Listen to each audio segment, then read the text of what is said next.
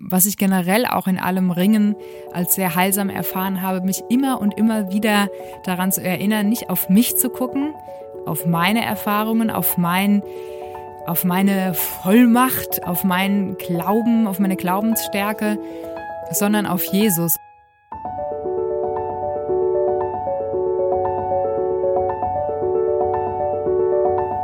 Der Flügelverleih.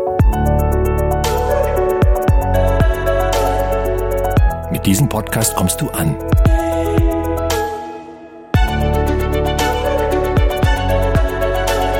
Bei Gott und bei dir.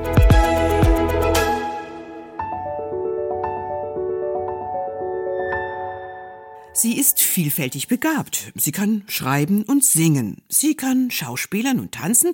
Sie kann malen und andere schöne Dinge gestalten. Sie kann auch Vorträge und Andachten halten, andere ermutigen und eine charmante Gastgeberin sein. Sie kann gut kommunizieren und mit Menschen umgehen. Nur eines konnte sie die längste Zeit ihres Lebens nicht. Zu ihren Begabungen stehen, ohne sich schlecht und arrogant zu fühlen. Das hat sich im Lauf der letzten Jahre verändert.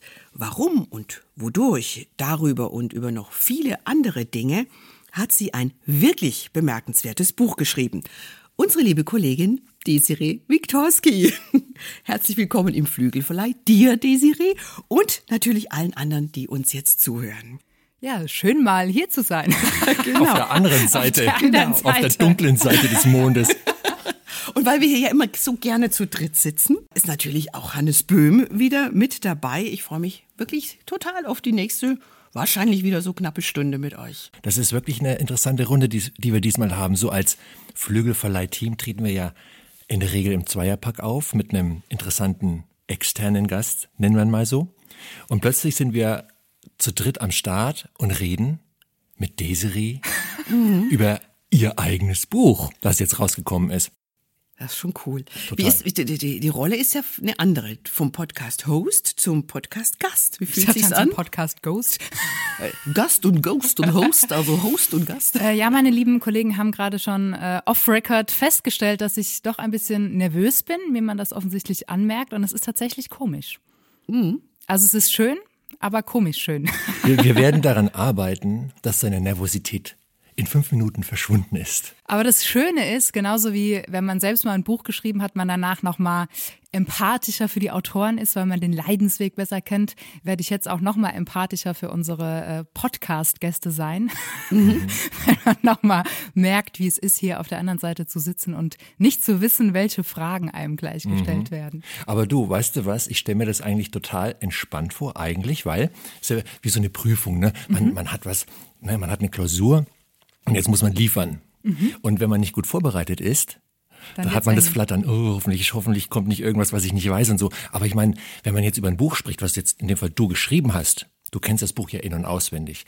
Das ist ja dann so, als würde man eine Prüfung rauf und runter kennen, den Stoff und alles, dann kann man ja total easy sein. Egal was kommt, ich habe eine Antwort, oder?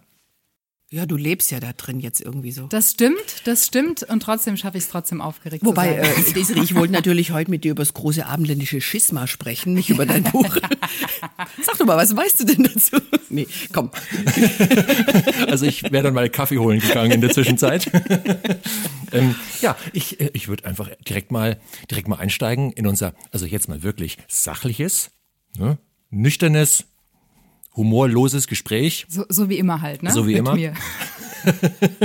Desiree, dein Buch heißt Ich lasse dich nicht, es sei denn, du segnest mich. Das ist eine Stelle aus der Bibel, mehr oder weniger bekannt. Ich kannte sie. Ich denke, viele unserer Hörer kennen die auch, die so ein bisschen mit der Bibel vertraut sind. Du machst dich also in gewisser Weise eins mit Jakob aus dem Alten Testament, der das gesagt hat zu einem ominösen Mann, in Anführungszeichen, mit dem er die Nacht hindurch gekämpft hat. Meine Frage ist, warum ist diese Aussage so zentral für dich, dass du sie sozusagen zum Titel deines Buches machst? Also es war tatsächlich so, dass genau dieser Vers mir in einer Phase ja in, ins Herz gefallen ist sozusagen, wo ich wirklich an einem Punkt stand, wo ich dachte, eigentlich habe ich jetzt nur zwei Optionen. Ich habe so viel mit Gott erlebt, ich weiß so viel über ihn, ich lese jeden Tag so viel über ihn hier in meinem Job als Lektorin. Ich habe einen Sack voll Verheißungen bekommen und trotzdem ist es gerade so weit weg von dem, was ich erlebe, von dem, wie ich mich fühle. Und ähm, ich habe das Gefühl, ich, ich hoffe und bete und ringe und die ersehnten Durchbrüche passieren einfach nicht. Und ich habe echt gemerkt, ähm, ja, ich bin gerade an einem Punkt, wo ich wirklich Gefahr laufe, bitter zu werden und, und zynisch zu werden. Und ähm, ich weiß noch, wie ich einmal ja in meinem, in meinem Gebetszimmer zu Hause war und wirklich ähm, ja in, in, in Tränen ausgebrochen bin und auf die Knie gegangen bin und gesagt habe, Gott bitte bitte mach, dass ich dass ich nicht aufhöre zu glauben, weil ich ich habe gerade wirklich keine Kraft mehr. Und ähm, in diesem ganzen Kontext war ich mal in einer fremden Gemeinde und hatte eine ganz ganz dringende Frage noch mal auf dem Herzen. Und ähm, ja, wollte dann eigentlich danach zu Leuten gehen, die für mich beten. Ausgerechnet an dem Tag wurde es aber nicht angeboten offensichtlich. Und ich war schon am Gehen und da ist mir dieser Vers ins Herz, Herz gefallen. Ich lasse dich nicht, es sei denn, du segnest mich. Und das war für mich so der Impuls, dass ich nochmal reingegangen bin, irgendeine Mitarbeiterin angesprochen habe und gefragt habe, hier kann vielleicht irgendjemand für mich beten. ähm, meinte sie auch erst, ja, eigentlich wird es heute nicht angeboten, aber ach, da drüben steht gerade unser Jugendpastor, vielleicht kann der das machen. Und er hat es dann auch getan. Und das war eines der intensivsten Gebete, die jemand anderes für mich gebetet hat, ähm, die ich je miterlebt habe. Und er hat am Ende so gesagt, er hatte ganz stark diesen Impuls, mir weiterzugeben. Ähm, Gott sagt, noch nicht heißt nicht nein. Und du wirst die Früchte sehen. Und das war genau das, das waren genau diese Segensworte, die ich in diesem Moment, in dieser, ich nenne es mal, Großkampfphase gebraucht habe, um irgendwie dran zu bleiben. Und ähm, das hat mich dann motiviert, nochmal so meine letzte Glaubenskraft, sage ich jetzt mal, zusammenzuraufen und zu sagen, ich, ich kann eigentlich nicht mehr, aber ich weiß, dass ich dich nicht lassen kann und will und dass ich ja nicht, nicht locker lasse, bis ich wieder in dieses ähm, verheißene Land sozusagen gehen darf, ähm, ja, wo ich das erlebe, was du mir versprochen hast. Das ganze Buch ist im Grunde schon auch durchzogen von dieser Diskrepanz, die du empfunden hast zwischen dem, was Gott verheißen hat, was er versprochen hat und dem, was du streckenweise in deinem Leben erlebt hast. Ähm, und du hast 44 Andachten geschrieben. Der Untertitel ist auch 44 tiefe Gedanken für Frauen mit geistlichem Kämpferherz. Und das finde ich ist schon gleich mal eine Ansage. Ähm, was, was verstehst du unter einem geistlichen Kämpferherz. Ja, also ich äh, schreibe auch im Vorwort, dass es eben nicht nur für diese, ich nenne es mal, ähm, ja, mega taffen, starken Kämpferinnen ist, sondern ich finde, es ist eigentlich der größte Kampf, den man sich stellen kann, äh, wenn man sich seinen eigenen Abgründen stellt, wenn man sich seinen tiefsten Zweifeln stellt, an sich selbst und an Gott. Und deswegen schreibe ich auch das Andachtsbuch oder das Buch ist ja fast ein bisschen mehr als Andachten, weil es so, ja, deep into it geht, ähm, ist sowohl für Zweiflerinnen, die Überwinderinnen werden wollen und Überwinderinnen, in denen noch eine Zweiflerin drinsteckt, weil ich bin überzeugt davon, man kann nicht diese im positiven Sinn starke Kämpferin werden, ähm, wenn man nicht auch schon mal durch eine Phase des Zweifelns und des Ringen gegangen ist. Und genauso glaube ich, dass es also meiner Erfahrung nach ähm, einfach nicht diese Menschen gibt, die immer nur die siegreichen Kämpfer sind, sondern dass es immer wieder Situationen im Leben geben wird, wo diese alten, hartnäckigen Zweifel anklopfen und einen wieder so entmutigen wollen, einen wieder in das ziehen möcht möchten, was man schon längst mal ähm, überwunden hat. Und genau deswegen ist es für beide und ein geistliches Kämpferherz ist für mich einfach ein Herz, also was ganz nah dran ist an Gott und was ich nicht mit mh, mm, ja, mit schnellen Antworten zufrieden gibt. Und das ist aber was, was ich erfahren habe, nicht was, meint nicht so ein verbissenes Ringen, sondern ein positives. Und das finde ich auch das Faszinierende an dieser Bibelstelle mit ähm, Jakob und diesem ominösen Mann, der irgendwie Gott ist, dass im Kampf man ja wirklich auf Tuchfühlung geht. Also man kommt sich ja kaum so nah, wie wenn man wirklich mit einer Person ringt. Da ist ja keine Distanz mehr. Und das finde Jakob ich, das, wird auch verletzt. In diesem Jakob Kampf. wird auch verletzt. Genau, er wird auch verletzt. Und ähm, dieses, das Zitat steht ja auch am Anfang des Buches, was ich irgendwo mal aufgegriffen habe. Es gibt keine größere Auszeichnung als die, äh, warte mal. Als die Wunden? Als die Wunden, die wir von unserem Kampf mit Gott davontragen. Also da bin ich auch drüber gestolpert. Wie ich das Buch aufgeschlagen habe, dachte ich, das ist ja meine Aussage, das ist ein Zitat, unbekannt, wie auch immer das gesagt hat.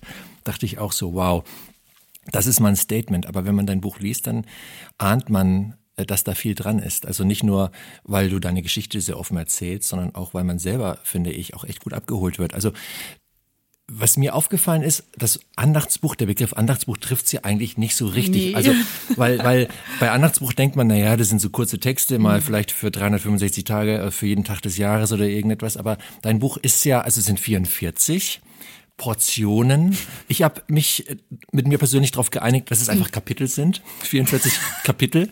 Die gehen dann so fünf, sechs Seiten, lesen sich aber wie so kurze Impulse, eigentlich wie tiefe Impulse. Also insofern stimmt der Begriff Andachtsbuch schon. Ja, und, und, und hoher biografischer Anteil. eben. Ja, Man ganz hoch, auch viel ganz, von Desiree. Ganz hoch. Wie, wie, wie genau bist du denn auf die Idee gekommen, so ein Buch zu schreiben? Ähm,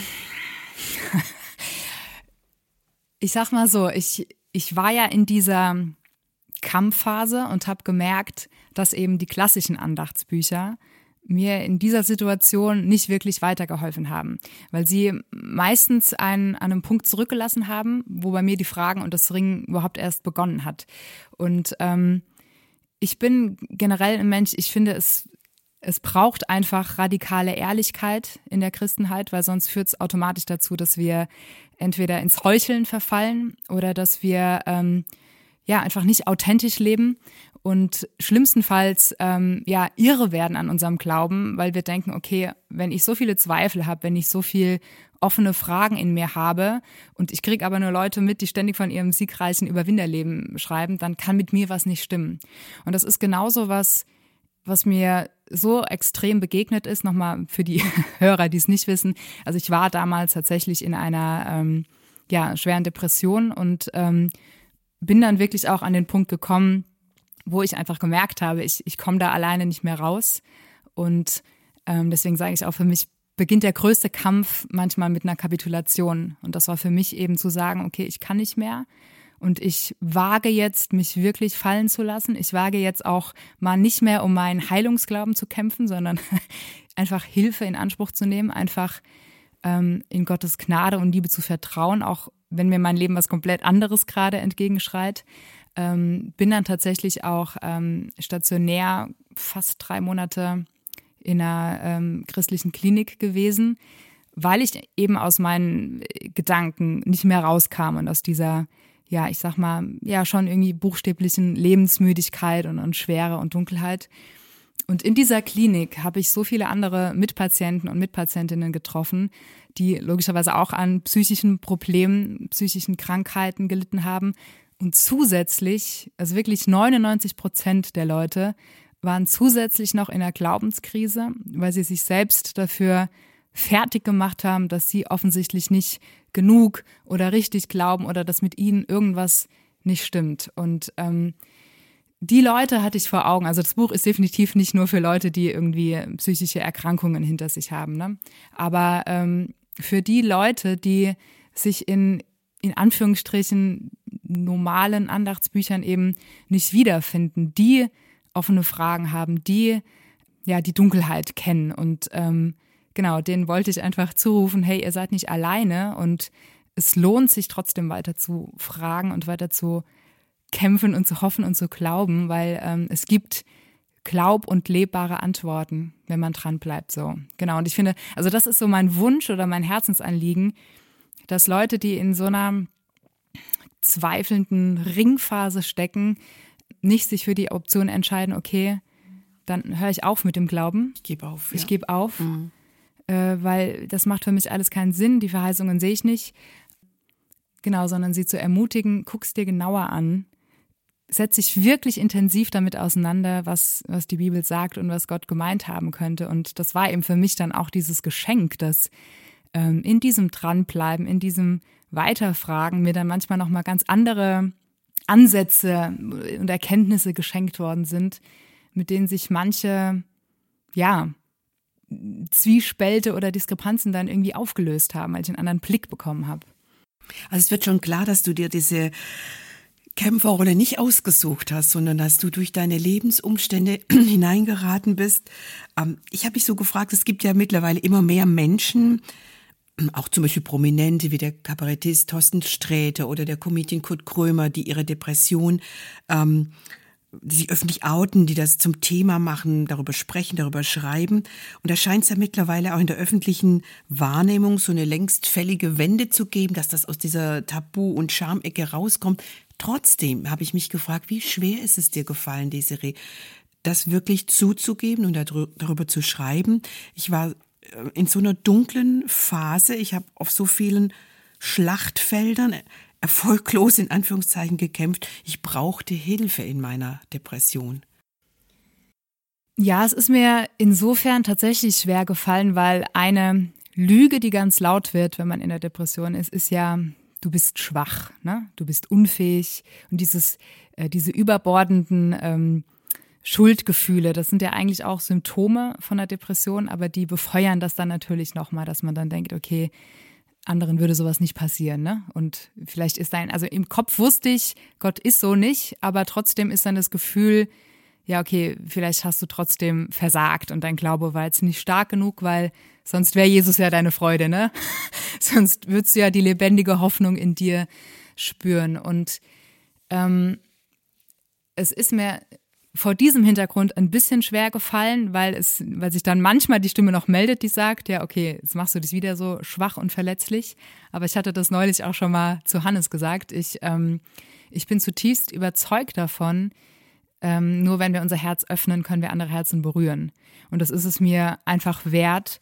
Und ich fand es auch so schön, dass gerade aus meinem Umfeld ähm, niemand das als Schwäche angesehen hat, dass ich dass ich mir nochmal Hilfe geholt habe, sondern eigentlich oft ähm, dieser Satz kam, der mich damals total verwundert hat. Ich finde so mutig. Ich finde so mutig von dir, dass du dich dem nochmal so stellst. Und deswegen denke ich da mittlerweile auch anders drüber und glaube wirklich, es gibt, es gibt kaum was Mutigeres, als wirklich äh, in Therapie zu gehen und sich, äh, ich hatte da so das Bild damals, so die, die bösen Hunde im Keller oder die Monster im Keller so, ne? Mhm. Die kann man eine Zeit lang wegsperren und so tun, als wäre alles in Ordnung. Aber ähm, Heilung und Befreiung erfährt man erst, wenn man es wagt, mal die Tür zu öffnen und sie rauszulassen. Und was ich dann erlebt habe, also so wirklich auch so dieses Bild, was Jesus mir geschenkt hat, dass Jesus die dann wie so an die Leine genommen hat und wir uns die zusammen mal angeguckt haben und sie auf einmal gar nicht mehr so mhm. schrecklich und verachtenswert waren. Und genau, das wünsche ich jedem, dass er sich diesen Monstern im Keller stellt und merkt, es sind eigentlich doch nur süße Hundis und gehören einfach zu mir.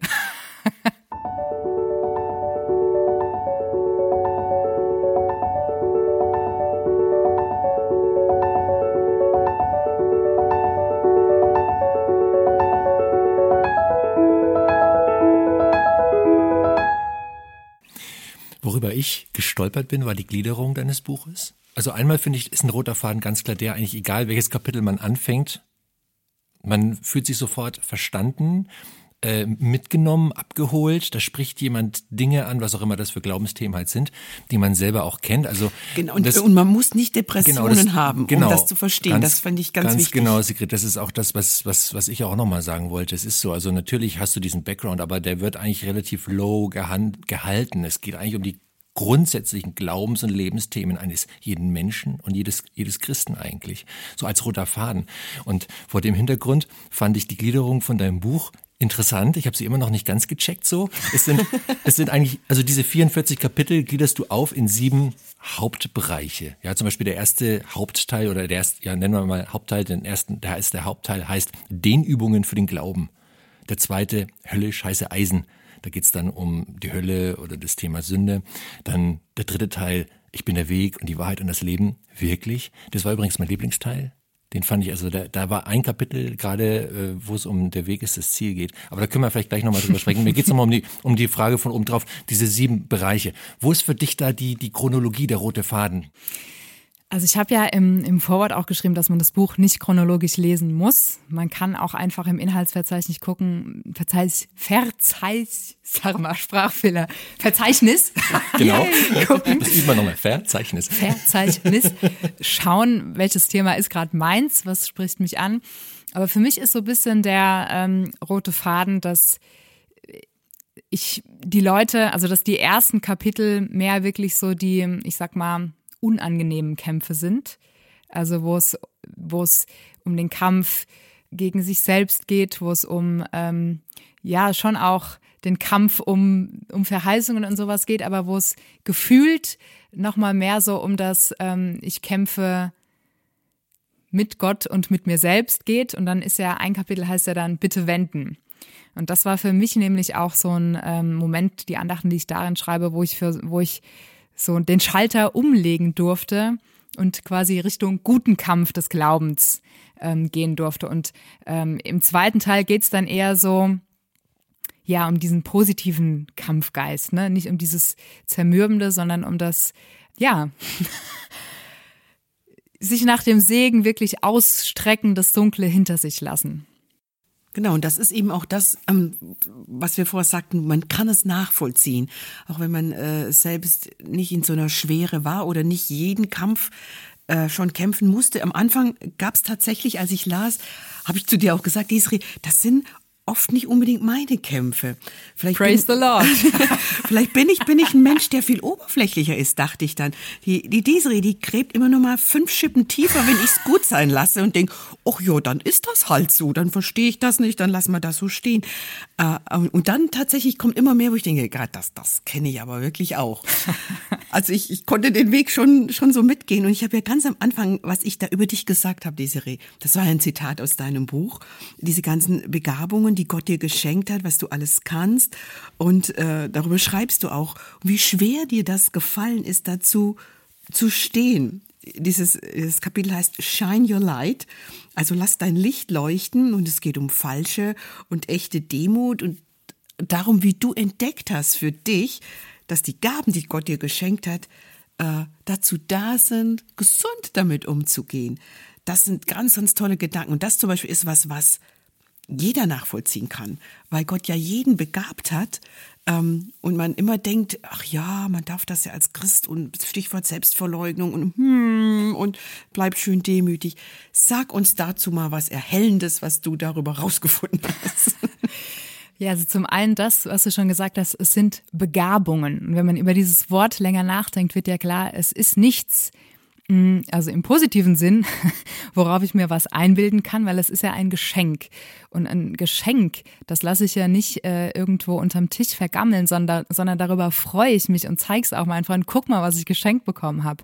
Und ähm, ich habe das ja so ein bisschen im, im Widerspruch zu dem beschrieben, was du auch schon angedeutet hast, mit der Selbstverneinung und Selbstverleugnung, zu der die Bibel ja durchaus aufruft.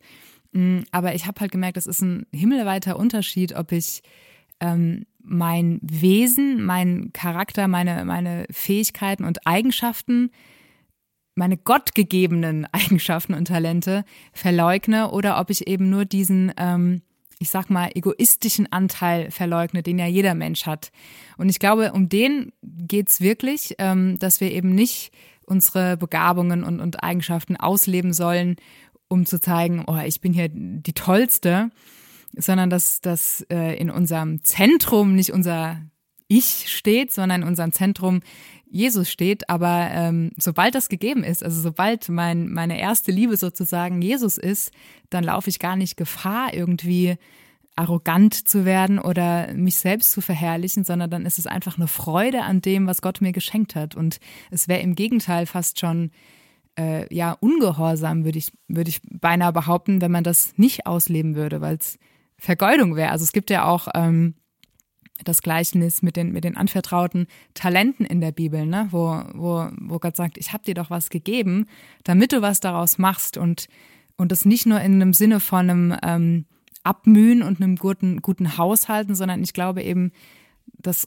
uns Gott die Dinge auch geschenkt hat, damit wir uns auch daran freuen. Also das ist auch nochmal was, was mir durch dieses ganze Ringen und durch diese Phase der, ich nenne es mal Lebensverneinung, in der man ja ist, wenn man depressiv ist, nochmal ganz neu danach bewusst geworden ist, dass Gott wirklich zutiefst lebensbejahend ist und dass er ein Gott der Freude ist, dass er sich freut, wenn ich mich freue, dass er uns Dinge schenkt, die wir einfach genießen dürfen. Und ähm, das habe ich auch in der einen Andacht geschrieben, dass ich irgendwie so zu dem Punkt kam, dass ich dachte, vielleicht ist die wirklich ehrliche Freude am Herrn, kann man natürlich auch nicht produzieren, darum geht es auch in einer Andacht, aber dieses wirkliche Freude am, am, am Leben, an sich selbst, an seinen Mitmenschen, fast das Heiligste, was man sich vorstellen kann, weil, weil das im Endeffekt eine, ähm, ja, eine, wirklich eine Verherrlichung Gottes ist, weil in ihm alle Freude ist, weil in ihm alles Leben ist, weil in ihm alle Kreativität ist.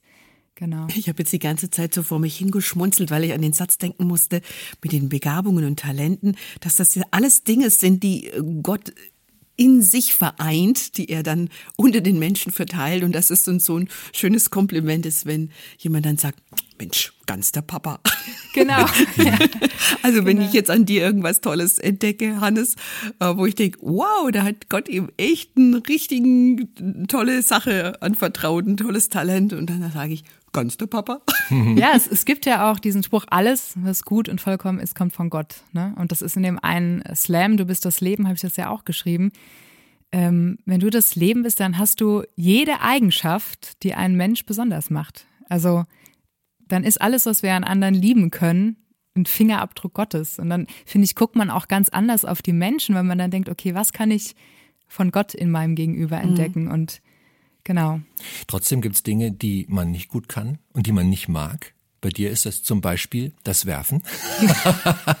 das ist auch ein Kapitel, wo ich wirklich schmunzen musste, weil du steigst da so ein, so werfen, überhaupt Bälle, äh, aber werfen war so, da warst du so die Oberniete in der Schule und so. Du hast es sogar hinbekommen, rückwärts zu werfen, obwohl du eigentlich oh, ja. vorwärts werfen wolltest. und spannend finde ich, und das trifft eigentlich auch für viele oder eigentlich für jedes Kapitel deines Buches zu, wie du es dann schaffst, so ein Bild zu nehmen und dann eine Brücke zu schlagen zu Glaubensinhalten. Also was das Werfen zum Beispiel angeht, dieses Kapitel heißt Wurftraining mit Jesus. Und du ziehst dann praktisch die die, die Parallele, ich kann echt, ich bin so schlecht im Werfen und ziehst dann die Parallele rüber zum, zu der Bibelstelle, werft eure Sorgen auf ihn, also auf Gott, auf Jesus. Und dass das ja dann auch wieder eine Art von Werfen ist, die, ja, mit der man so seine Probleme hat. Genau, genau. Das war eben so das Ding. Und das ist auch sowas, wenn man sich wirklich mal intensiver mit dem Wort Gottes auseinandersetzt, dann kann man halt auch mal an sowas hängen bleiben. Und ich war so, ja, ich bin halt einfach schlecht im Werfen. und ich bin auch schlecht im Sorgenlos werden oder im Sorgen auf Gott werfen. Ist ja auch klar, wenn man nicht werfen kann, dann gleich ist auch mit den Sorgen loswerden nicht. Und da hatte ich dann wirklich in der Gebetszeit so das Bild, also oder den Gedanken auch, ja, aber bei Gott ist es egal, weil der, der ist so groß, den kann ich gar nicht verfehlen. Also selbst wenn ich da auch wieder meinen Ball hinter mich werfe, dann ist er da und eben so dieses Bild, Weil er dich von allen Seiten umgibt. So ist es. Amen, Schwester. genau, und wo ich dann auch so zu dem Punkt kam, ähm, und das ist auch was, was ich so, was so nochmal neu in meinen Glauben reingekommen ist, dass Jesus ja wirklich in allem hilft und erst recht in meinem Glauben ähm, auch die Stelle, er ist der Anfänger und Vollender meines Glaubens. Ne? Und was bedeutet das konkret? Es bedeutet konkret, dass er mir gerade auch bei so Sachen hilft wie, werf deine Sorgen auf mich. Ne? Und deswegen hatte ich dann so das Bild, dass er das immer und immer wieder mit mir übt und dass es im Endeffekt gar nicht darauf ankommt, wie weit oder wie stark oder wie sonst was ich werfe, sondern eben nur auf diese Entscheidung, weil das habe ich auch geschrieben, Eins steht fest, jeder Wurf setzt eine aktive Entscheidung voraus. Man wirft nicht aus Versehen, ne? Man wirft aus Versehen vielleicht in die falsche Richtung, aber der Akt des Werfens ist ein bewusster. Und dass das eben meine Leistung in Anführungsstrichen ist, dass ich immer wieder bewusst sage, okay, nee, und ich gebe die Sorge ab. Und manchmal, ich habe dann dieses Bild gehabt, wie so Sorgenbälle, die wir in der Luft jonglieren. Oder wir jonglieren sie nicht, wir tragen sie und trauen uns nicht, sie auf Jesus zu werfen. Und wenn wir es aber schaffen, sehen wir, wie er damit total easy jongliert und ähm, da überhaupt kein Problem mit hat, äh, unsere Sorgen irgendwie zu handeln. So, ne? Und das finde ich das, das Wunderschöne an Jesus, dass er ähm, Wege kennt, zu meinem Herzen zu sprechen ähm, und Bibelstellen ganz neu mit Leben zu füllen, dass es wirklich so vom Kopf auch ins Herz sinken kann. Ne? Und so, so Kleinigkeiten können dann so helfen, ähm, dass man zum Beispiel dann bewusst sagt, wenn wieder mal eine Sorge kommt, so eine innerliche oder auch eine äußerliche Wurfbewegung, man, flupp, ist auch eigentlich deine Sorge, Jesus, so, ne? Und so, so hatte ich so kleine, ganz praktische Übungen oder, oder wie soll ich sagen, Möglichkeiten so geschenkt bekommen oder entdeckt, die ich dann eben auch weitergeben wollte, ähm, dass es halt nicht nur in diesem Deep Dive bleibt, sondern auch ähm, konkret und alltagstauglich wird. Ja, und darum gibt es ja nach jedem Kapitel so eine Rubrik ist falsch, Kategorie, wie soll man es nennen? Es heißt Down to Earth. Also das soll mal geerdet werden. Genau. Was man äh, da gelernt, gelesen, erkannt hat in, in den Texten, die du geschrieben hast. Ähm, ich frage mal ganz keck, gab es da schon Reaktionen drauf? Was sagen denn die Menschen dazu? Machen die das? Down-to-Earth-Übungen? Wurfübungen oder sonstige Dinge, die du vorschlägst? Also ich sag mal so, das Buch ist ja jetzt Stand der Aufnahme noch nicht so lange draußen und es ist ja auch nicht so super dünn, deswegen haben, nee. glaube ich, die wenigsten es komplett schon durchgelesen, die es jetzt haben.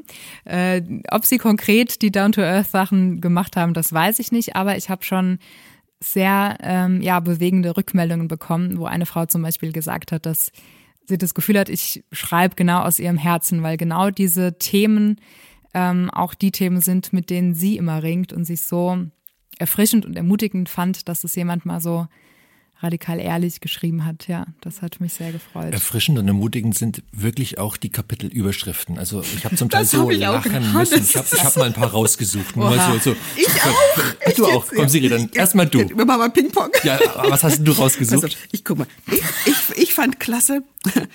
Die Freude am Herrn ist Punkt, Punkt, Punkt, nicht vorhanden. Genau, und dann fiel mir ein, Moment, die Freude am Herrn, das heißt doch, die Freude am Herrn ist unsere Stärke. Ne? Das mhm. Als gestandener Christ, da weiß man, die Freude am Herrn ist unsere Stärke. Auch ein Bibelzitat. Ne? Und dann kommt bei dir so, die Freude am Herrn ist nicht vorhanden. Einfach gut, ja. Also äh, äh, traurig, dass es so ist, also in, vom Inhalt her, aber erstmal vom Sprachwitz her auch wieder sehr ehrlich. Ja, ja. ja. Jetzt ich? Jetzt du.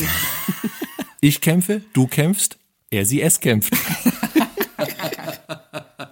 Einfach machen statt einfach machen. Fand ich sehr genau, gut. Sehr einfach gut. machen statt okay. einfach machen. Und ich habe noch E-Faith. Aus deiner oder aus meiner Kraft? Da spielst du an auf dieses E-Bike-Ding. Auch ein sehr schönes cool. Bild. Äh, ja. Das E-Bike, das E-Bike-Fahren als Bild für den Glauben. Mhm. Aber gut, wollen wir jetzt gerade mal nicht vertiefen? Hast du noch eine? Hast du noch eine? Ich habe hab noch zwei, aber das können wir tatsächlich vertiefen. Das ist ein Thema, was mich sehr, sehr bewegt hat. Überschrift: Kein Bock auf Beten, geht auch ohne. ja, genau. Den Film habe ich übrigens gesehen, auf den du Bezug nimmst, Systemsprenger. Sehr, sehr, sehr auffühlender Film. Mhm. Und mein Favorite sage ich auch noch, Be brave, nicht brav. Mhm. cool, oder? Okay. So, aber wegen des, wegen des Gebets. Ähm, wir haben gestern hier im Verlag war auch eine Andacht, da hat eine Kollegin von uns äh, äh, gesagt, dass es ihr sehr lang schwer gefallen ist, wenn sie für irgendwas gebetet hat oder um eine Segnung, um eine Verheißung, um Erfüllung gebetet hat. Was bei ihr nicht eingetreten ist, ist anderen zu gönnen. Dass sie dann gemerkt hat, ich, ich bete und irgendwie freue ich mich gar nicht, wenn es jemand anders erwischt, dieser Segen. Ich hätte ihn doch gern selber. Also ich sage es jetzt mal mit meinen Worten. Und das war auch was in deinem Buch, ähm, äh, wo ich viel drüber nachgedacht habe. Äh, wie, wie, gehst du um mit Gebeten, die nicht erhört werden? Wie überwindet man Enttäuschung? Weil ich habe für mich gemerkt, ähm, dass manche Enttäuschung über vermeintlich nicht erhörte Gebete sehr, sehr lange mit mir gehen und mir so ein bisschen den Mut, die Courage, auch die Wurf nehmen, mal richtig knackig zu beten und auch wirklich viel zu erwarten, weil innerlich dann schon wieder so ein Deckel ist, der denkt, na ja, das und das ist nichts gewesen, die und die wurde nicht geheilt, das und mhm. das ist auch nicht eingetreten. Nun ja. Ja, ähm, das ist, glaube ich, wirklich einer der härtesten Kämpfe. Und da hat mich sehr bewegt, ähm, was ich in der Achter Andacht ähm, einer geht noch oder gut. weil aufgeben keine Option ist, geschrieben habe. Die Geschichte, wo ähm, die noch nicht jünger auf dem See waren und die ganze Nacht nichts gefangen haben an Fischen und total frustriert und entmutigt, also de facto ja aufgegeben haben ne? und schon wieder an Land zurückgegangen sind. Und dann Jesus kam, sich in ihr Boot gestellt hat und ähm, angefangen hat zu predigen und ihnen dann gesagt hat, so jetzt werft euer Netz nochmal auf, aus und genau da und dann hatten sie den krassesten Fang ihres Lebens so. Und das ist für mich so ein, so ein eindrückliches Bild geworden von ähm, ohne das mit Druck zu meinen, aber dass im Reich Gottes aufgeben halt irgendwie keine Option ist. Das heißt nicht, ähm, wie ich vorhin schon meinte, verbittert zu sein, sondern es heißt, damit zu rechnen, dass Jesus immer noch auf dem Thron sitzt, dass er immer noch alles im Blick hat und dass es manchmal nicht sofort kommt und vielleicht auch anders, als wir denken, aber dass er da ist und dass er, dass er mich sieht in meinem Ringen, in meinem Kämpfen und ähm, dass es irgendwann einen Zeitpunkt geben wird, wo ich es entweder verstehe, auch wenn es erst äh, jenseits ähm, jenseits des Diesseits ist, ähm, oder wo, wo, wo irgendwie ich trotzdem noch offene Fragen habe, aber wieder Frieden in mein Herz einkehren kann. Und für mich ist so ein entscheidender Satz, glaube ich mehr meinen negativen Erfahrungen oder glaube ich dem Wort Gottes? So. Und natürlich, wenn ich meine eigenen Erfahrungen zum Maßstab mache für, für die Wahrheit, dann sieht es relativ äh, düster aus teilweise, ne? Habe ich ja auch geschrieben. Ich selbst habe jetzt noch keine krassen Heilungswunder von heute auf morgen erlebt, ne? Aber dann habe ich ja trotzdem nicht das Recht, das, Gott, äh, das äh, Wort Gottes anzuzweifeln oder die Berichte von anderen, die das sehr wohl erlebt haben, ne? Und ähm, ja, das ist für mich so ein Knackpunkt dieser Blickwechsel, ähm, was ich generell auch in allem Ringen als sehr heilsam erfahren habe, mich immer und immer wieder daran zu erinnern, nicht auf mich zu gucken, auf, auf, auf meine Erfahrungen, auf mein, auf meine Vollmacht, auf meinen Glauben, auf meine Glaubensstärke, sondern auf Jesus. Und das Lustige ist, gerade indem ich mich immer und immer wieder nochmal bewusster ähm, daran erinnere, an, auf Jesus zu gucken, merke ich, wie mein Glaube automatisch größer wird.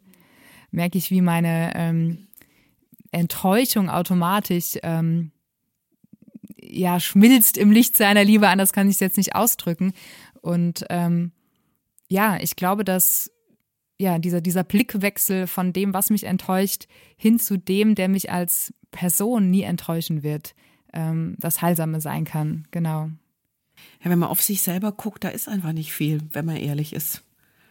Ja, und da, da kommt man eben auch immer wieder in diese negativen Gedankenspiralen, ne? wo man denkt, ich habe nicht genug gebetet, ich habe nicht genug geglaubt. Und das ist für mich so befreiend zu erfahren, Halleluja, es geht gar nicht so sehr um mich. Also Jesus selbst betet für unseren Glauben.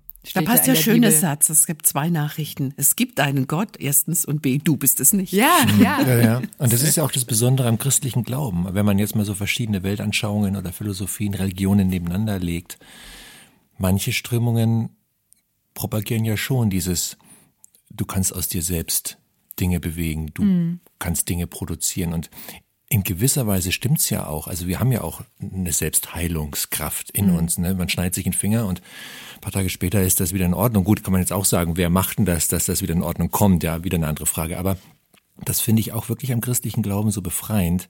Man muss es nicht. Man kann es abgeben, man kann die Sorgen werfen, man kann Gott ins Spiel bringen und auf ihn blicken. Und in diesem Kontext würde ich ganz gerne nochmal bei dir nachfragen, was diesen Heilungsweg angeht. Weil eine Stelle in dem Buch, die hat mich, ja, da bin ich auch drüber gestolpert. Also da hast du geschrieben, dass du zwei Jahre wirklich sehr hart gekämpft hast, gegen dich selbst auch, mit den Depressionen zu tun hattest und dann dich auf den Weg der Heilung gemacht hast. Also du definierst im Endeffekt so diese Wegstrecke, der Weg der Heilung. Was war so der Anfang dieses Weges? Also der Anfang des Weges war tatsächlich das, was ich vorhin schon erwähnt habe, die Kapitulation. Einfach die Hände hochzureißen. Ich beschreibe das auch in meinem Buch als Zeichen der Kapitulation, aber auch der Anbetung, zu sagen, ich kann das nicht. Ne? Ich kann mich jetzt auch nicht selbst heilen. Wir hatten es gerade Oder davon. Am, am Schopf aus dem Sumpf genau, ziehen. Genau, ich kann mich nicht selbst auf, äh, am Schopf aus dem Sumpf ziehen. Ähm, ich muss jetzt wirklich loslassen und Vertrauen und ich muss vor allem, falsch, ich darf Hilfe annehmen. Ich darf schwach sein und ich darf Mensch sein. Und das ist was, so überspitzt, wie es jetzt klingen mag, aber was ich dann auch in der Thera Therapie realisiert habe, dass ich mir das lange Zeit nicht zugestanden habe, weil ich, ähm, ich hatte für alle anderen Menschen Gnade, aber mir selbst gegenüber und das passiert leider, glaube ich, öfter, als man so denkt, hat man so unglaublich äh, hohe Ansprüche und äh, gerade auch, das ist schon auch ein bisschen die Gefahr, ähm, gerade wenn man Christ ist, möchte man ja heilig sein, ne? Man möchte äh, Licht sein, man möchte ein Vorbild sein. Und bei mir war es dann so, dass ich teilweise so erschrocken bin über das, was ich in mir gefunden habe. Und ähm, das hat dann so gut getan, gerade in diesem therapeutischen Kontext, mich mit anderen auszutauschen und zu merken, also du bist jetzt kein abgrundtief schlechter Mensch, sondern du bist halt Mensch. Und äh, der wirst du auch bleiben. Und das, diese Abgründe in Anführungsstriche, die kennt jeder Mensch und vor allem, die kennt auch Gott. Das wusste ich zwar vorher auch, aber das war in dieser Phase für mich wirklich so ein Punkt, wo ich gedacht habe, ich weiß das Gott, aber wirklich, wie kannst du mich lieben, wenn du das alles weißt so? Und was da für mich so ein Game Changer Moment war, die Erkenntnis, ähm, dass Gott hinter den, hinter das, was ich als sündhaft empfinde, immer noch mal tiefer blickt und den Schmerz dahinter sieht. Und da habe ich mal eine sehr inspirierende Andacht gehört, wo es wirklich auch darum ging, dass hinter jeder Sünde, also wenn ich zum Beispiel missgünstig bin oder neidisch bin, dann steckt dahinter ja eigentlich nur ein Mangel. Ne? Oder wenn ich ähm, ja gewalttätig bin, sonst was, dann ist eine große Verzweiflung, eine, eine Hilflosigkeit, sich nicht anders helfen zu können. Also damit will ich das jetzt nicht rechtfertigen, das schlechte Verhalten, aber trotzdem so dieses zu tiefe, zu tiefe, das, die Erkenntnis, dass wirklich hinter jedem, hinter jeder Sünde eigentlich ein tiefer Schmerz steckt und dass Jesus deswegen nicht auf das Sündhafte in mir guckt, um es zu verurteilen, sondern um, um mich da gesund zu lieben. Und ähm, das zuzulassen, wirklich, wirklich, ähm, ja, Jesus diese dunklen Flecken anschauen zu lassen, ohne Scham und zu sagen, okay, so ist es, das und das ist in mir, da und damit kämpfe ich und ich weiß, das ist auch nichts, was du jetzt toll findest, aber du findest mich trotzdem toll. Und wir beide zusammen, nicht ich allein, sondern wir beide zusammen werden das in perfekter Zusammenarbeit angehen und Schritt für Schritt uns Richtung Heilung und Heiligung ähm, gemeinsam auf den Weg machen.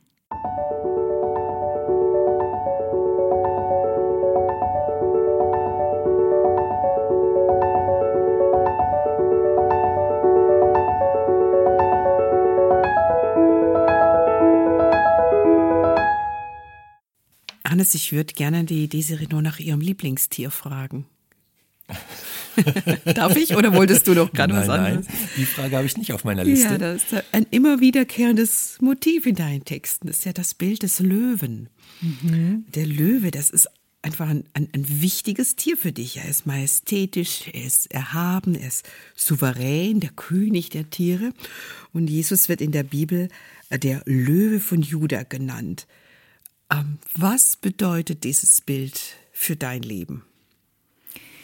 Es bedeutet für mich, ähm, dass wir, das habe ich auch geschrieben, dass wir durch diesen Löwe von Juda, der in uns lebt, eine Löwenwürde verliehen bekommen haben, eine königliche Würde. Und dass das was ist, was ich ganz oft gemerkt habe bei mir selbst, aber auch bei anderen, dass ja, dass wir, wir, wir Christen und Christinnen oft in so einer falsch verstandenen Demut so uns selber klein machen und klein machen lassen und ja, nicht, wie soll ich sagen, gar nicht von der, von der Stärke Gebrauch machen, die in uns lebt und uns selbst auch immer wieder mit, mit äh, Scham und Schuld und Fehlern so geißeln und das aber nicht das ist, wozu Jesus gekommen ist. Also das habe ich auch geschrieben, dass er ähm, ja, dass, dass er sich am Kreuz ja so hat demütigen lassen, damit uns eben nichts mehr demütigen kann, damit uns keine Schuld und Scham mehr niederdrücken kann, darf und soll. Und ähm, dieses, auch dieses Bild, dass wir ähm, aufrecht und, und zuversichtlich vor den Thron Gottes kommen können, ne? dass er uns krönt mit Gnade und Barmherzigkeit,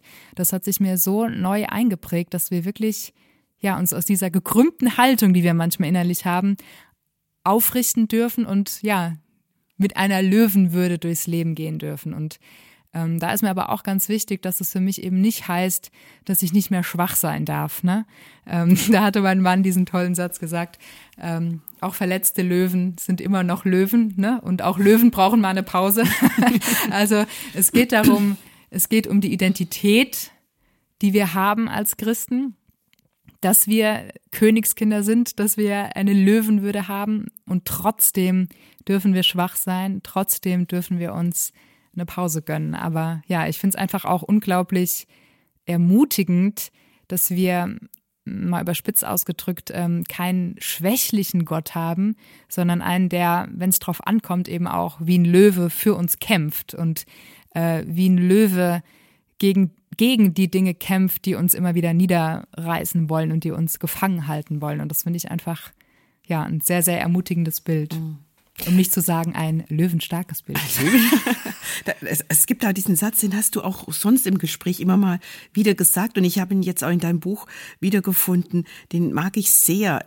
Wahrscheinlich ist er jetzt nicht von dir, aber du zitierst ihn. Wer vor Gott kniet, kann vor jedem Menschen aufrecht stehen. Mhm. Also praktisch vor Gott ähm, zu wissen, wer man ist und woher die Würde kommt befähigt uns aber eben vor Menschen uns nicht wegzuducken und, und klein zu machen.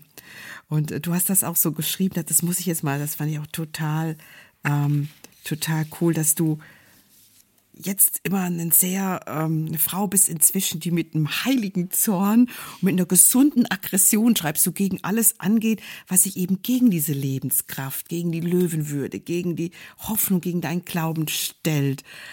Ähm, da habe ich mich noch, ich kenne dich als sehr äh, freundliche und zugewandte und fröhliche Frau. Da habe ich mir echt überlegt, wie kann ich mich mir denn das praktisch vorstellen, Desiree, wenn dich mal so ein heiliger Zorn packt? Wenn der Löwe, gehst du mal besser in Deckung.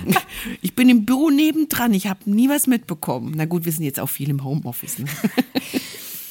Ich glaube, dass es, ähm, es hat was damit zu tun, wie ich dann manchmal bete dass ich eben aus dieser Mentalität bete, Moment mal, das ist eigentlich nicht das, wozu ich berufen bin. Und stopp, ich glaube jetzt diese Lügen nicht mehr oder wie ich auch ähm, in der Fürbitte manchmal für andere bete.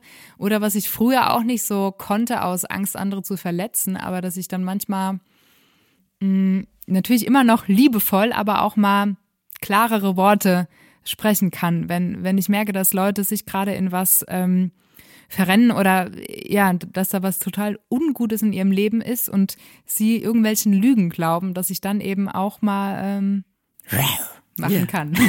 So nicht. Aber ich, ich, bin jetzt nicht ein hart aggressiver Mensch. Es ist, es ist eher ein bestimmtes und ein, nee, so nicht mehr. Mhm. Ich hatte auch so einen Moment im Bezug zu deinem Buch. Ach ja. Jawohl. Erzählen Sie mal. Und zwar hat mich der Untertitel geärgert so im Nachhinein. Das ist der falsche. Wegen Frauen. Ja, ganz genau. 44 ja. tiefe Gedanken für Frauen mit geistlichem Kämpferherz. Mhm. Ich habe dieses Buch gelesen.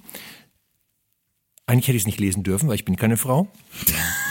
Ich habe es gelesen, weil es mich interessiert, was du schreibst und weil wir natürlich hier dieses Gespräch äh, führen wollten und auch führen jetzt, wie man hört, und ich mich vorbereiten wollte.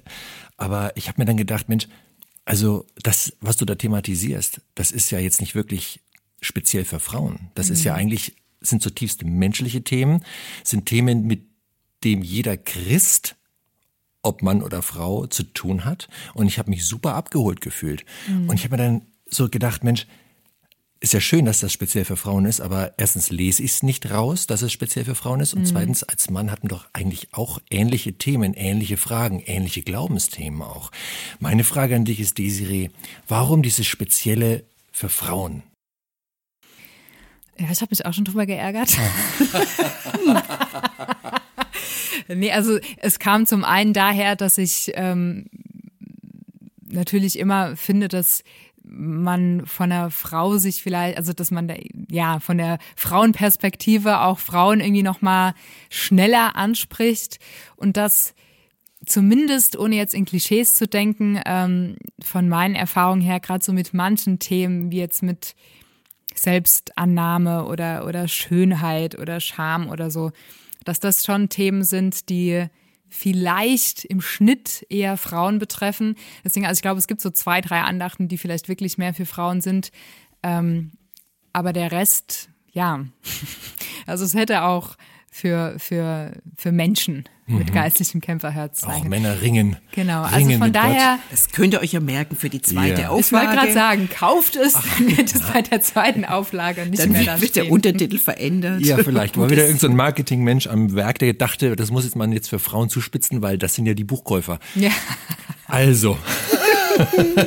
da muss ich mich mal am Kopf kratzen. Aber ähm, vielleicht an der Stelle, falls du, lieber Hörer, gerade den Männern angehörst, dieses Buch Gerade den Männern, hat wahrscheinlich auch schon länger. Relevanz für uns, wirklich, wirklich wahr. Aber ich verstehe deine Antwort, Desiree. Ja, in der Tat, ja. Es gibt ein paar Themen, die sind doch frauenlastiger, ja. Also gerade was Charme oder Schönheit und solche Dinge angeht, ja. Mhm. Würde ich, würde ich unterschreiben. O- Oder, oder das mit den Hochzeitskleidern. Ne? Das ist doch auch hübsch. Ja. Ich mache ich mach jetzt mal einen Spoiler, wir verraten das nicht, aber in dem Buch erfährt man, warum du, Desiree, zwei Hochzeitskleider hast. So, Genau. jetzt kaufen es die Frauen. Nee, du musst es aber auch verraten. Nein, das ist, das ist ein Das, Cliffhanger. das ist ein Cliffhanger. Na gut, dann lenke ich jetzt mal ganz schnell ab. Gibt es ein Kapitel, was für dich besonders, besonders ist? Weil ich stelle mir vor, wenn man so, 44, wenn man so ein Buch geschrieben hat mit 44 Themen, Kapiteln, Abschnitten, gibt es da eins, was für dich so ein bisschen raussticht, weil es besonders persönlich, besonders intensiv, vielleicht besonders tränenreich war, als du es geschrieben hast, oder was für dich besonders wichtig ist? Also es gibt natürlich einige, ähm, die, also eigentlich, man kann es nur so pathetisch ausdrücken, ist eigentlich mehr oder weniger jedes Kapitel eigentlich aus einem tiefen Schmerz erstmal geboren worden. Also bis ich das so schreiben konnte, wie es jetzt da steht, ist eben sehr, sehr viel passiert und habe ich sehr, sehr viel gekämpft. Ähm, ich glaube, herausfordernd und ja auch wirklich inhaltlich so ein ähm, ja, krassen Richtungswechsel äh, beschreibend ist das Kapitel Mut zur Lücke. Ähm, wo ich auch wirklich nochmal beschreibe, wie ich es dann mit Hilfe von Gott, mit Hilfe von den Therapeuten geschafft habe, so den Schalter umzulegen. Und Mut zur Lücke meint, dass wenn man in einem bestimmten Bereich oder auch für ein bestimmtes Projekt oder wie auch immer unglaublich lange gekämpft hat, dass eben die Gefahr besteht, dass es einen gefährlich großen Anteil unserer Identität ähm, einnehmen kann. Und dass wir dazu neigen, dass unser Selbstbild dann total verzerrt wird und dass wir das dann, also dass wir das Leid mit uns eins machen sozusagen, dass wir dann ähm, ja sagen, ich bin die Depressive, ich bin die Übergewichtige, ich bin die Betrogene, ich bin die was auch immer. Und ähm, das kann auch sehr herausfordernd sein, weil ich da diesen Satz geschrieben habe. Es kann passieren, dass wir unser Leid mehr anbeten als den, der das Leid überwinden kann. Das habe ich so zugespitzt geschrieben, weil ich auch vorher Kapitel geschrieben habe, wo ganz klar steht, es gibt diese Phasen, wo wir einfach alles rauslassen dürfen, wo wir einfach weinen dürfen und wo Jesus jede Träne in einem Krug sammelt, weil er sie so wertschätzt. Und trotzdem glaube ich, dass es irgendwann ähm, an einen Punkt kommt, ja, wo es ein Stück weit auch so eine bewusste Entscheidung von uns braucht, manche Dinge jetzt loszulassen. Das heißt nicht, dass wir danach direkt ähm, geheilt sind. Also ich bin nach diesem äh, entscheidenden Moment auch nicht komplett nicht mehr depressiv gewesen oder so. Aber ich habe so für mich, ähm, wie soll ich sagen, auf einmal so eine innere Distanz zu dem bekommen, was ich zu meiner Identität gemacht habe und zu dem, wer ich wirklich bin. So und, und allein zu sagen, ja, okay, da gibt es die und die Probleme und da gibt es die und die Erkrankung oder so oder auch Schuld, aber das bin nicht ich. Das ist nicht das, was mich im letzten ausmacht und es ist deswegen auch nicht das, was ich für immer sein muss. Und dieses, ähm, diese für mich bahnbrechende Erkenntnis, es gibt einen ähm, viel größeren inneren Handlungsspielraum, als ich vorher gedacht habe. Das war für mich ähm, ja wirklich der Moment, wo dann wirklich die, der, der größte Heilungsprozess nochmal begonnen hat, wo ich erkannt habe, nee, ich kann mich entscheiden, ob ich manche Aussagen über mich selbst weiter annehme und glaube oder ob ich sage, okay, ich kenne das, was du mir sagen willst, Anteil oder Stimme, wie auch immer, aber ich glaube das jetzt nicht mehr. Ich glaube jetzt was anderes über mich. Und ähm, genau, das ist, glaube ich, ein Kapitel, was sehr herausfordernd ist, sehr ehrlich, aber auch sehr richtungsweisend für mich, was ich, was ich darin beschrieben habe. Ja. Und genau, also Mut zur Lücke, das nochmal als Abschluss, weil ich eben gemerkt habe, dass nach so Großkämpfen wie so eine Ruhe nach dem Sturm eintreffen kann und man erstmal eine Leerstelle in sich hat, ähm, eine schmerzhafte Lücke, ähm, bevor das Positive wieder nachgewachsen ist, bevor da wieder Lebensfreude und ähm, eine neue gefestigte Identität ist und dass es da eben wichtig ist, das auszuhalten und sich nicht wieder in das Alte zu stürzen, was man schon kennt, sondern zu sagen, okay, da ist jetzt diese Lücke, aber ich, ich umarme sie und ich ähm, gebe in dieser Lücke Jesus Raum, das wachsen zu lassen, was er schon ähm, ausgesät hat in meinem Leben. Genau. Jetzt noch so viele Fragen. Haben wir noch Zeit, Hannes? Ja. Nee, ja. Eine noch? Sigrid? Eine noch. diese, Lücke, das hat mich auch sehr beschäftigt. Weißt du, ich habe, ähm, als ich das gelesen habe, habe ich auch schon angedeutet, manchmal dachte ich, hm, ich habe diese oder jene Kämpfe habe ich nicht, aber wahrscheinlich auch deshalb, ähm, weil ich aufgrund geringerer Erwartungen Dinge gar nicht so vermisse, die du schon als junge Frau und später auch ähm, immer wieder als eine innere Leere empfunden hast. Du bezeichnest dich selbst als leidenschaftlich suchende Frau. Ähm, du hattest immer so das in dir, es muss doch mehr geben. Und es war ja lange Zeit ein Schmerz in deinem Leben, dass du nach was gesucht hast, nach Erfüllung, nach Verheißungen, nach Gebetserhörungen, die so nicht eingetreten sind, wie du dir das vorgestellt hast. Und irgendwann hast du eben auch diese Leere, diese Lücke, das schreibst du so schön, als Platzhalter für Gott entdeckt. Ähm, und da, da war jetzt, wäre jetzt meine Frage zum Jetzt und Hier und Heute. Das Buch ist geschrieben. Du sagst von dir, ich bin nicht mehr die Depressive. Ich, ich habe depressive Phasen erlebt. Ich habe aber auch Heilung erlebt. Aber wie ist es heute? Wie stehst du heute zu deiner Sehnsucht? Ist das mittlerweile eine Antriebskraft oder ist es immer noch so ein Schmerzpunkt in deinem Herzen? Sie ist tatsächlich ähm, ich beschreibe das auch als den roten Faden der Sehnsucht, der mich immer näher zu Gott bringt und dass ich mittlerweile dankbar dafür bin, weil ich glaube, dass dieser Hunger nach mehr oder ja konkreter der, der Hunger nach Gott auch ein Geschenk ist, weil gerade er ja dazu führt, dass ich ihn immer besser kennenlerne, dass ich immer mehr von ihm erfahren möchte und so. Und ich glaube, in dem Moment, wo man, wenn man der Sehnsucht eine Dankbarkeit gegenüberstellt, ne? dass man nicht nur auf das guckt, wonach man sich sehnt, sondern gleichzeitig auch immer wieder guckt, was schon da ist und das feiert und darüber dankbar ist, dann ist Sehnsucht auch nichts, was einen verzehrt, sondern was einen ähm, oder was mich mh, mm, lebendig hält und ähm, ja, so, so habe ich irgendwie gelernt, damit zu leben. Also ich finde es schön, dass es noch mehr gibt, wonach man sich sehen kann. Das finde ich übrigens auch das Großartige an Gott, dass man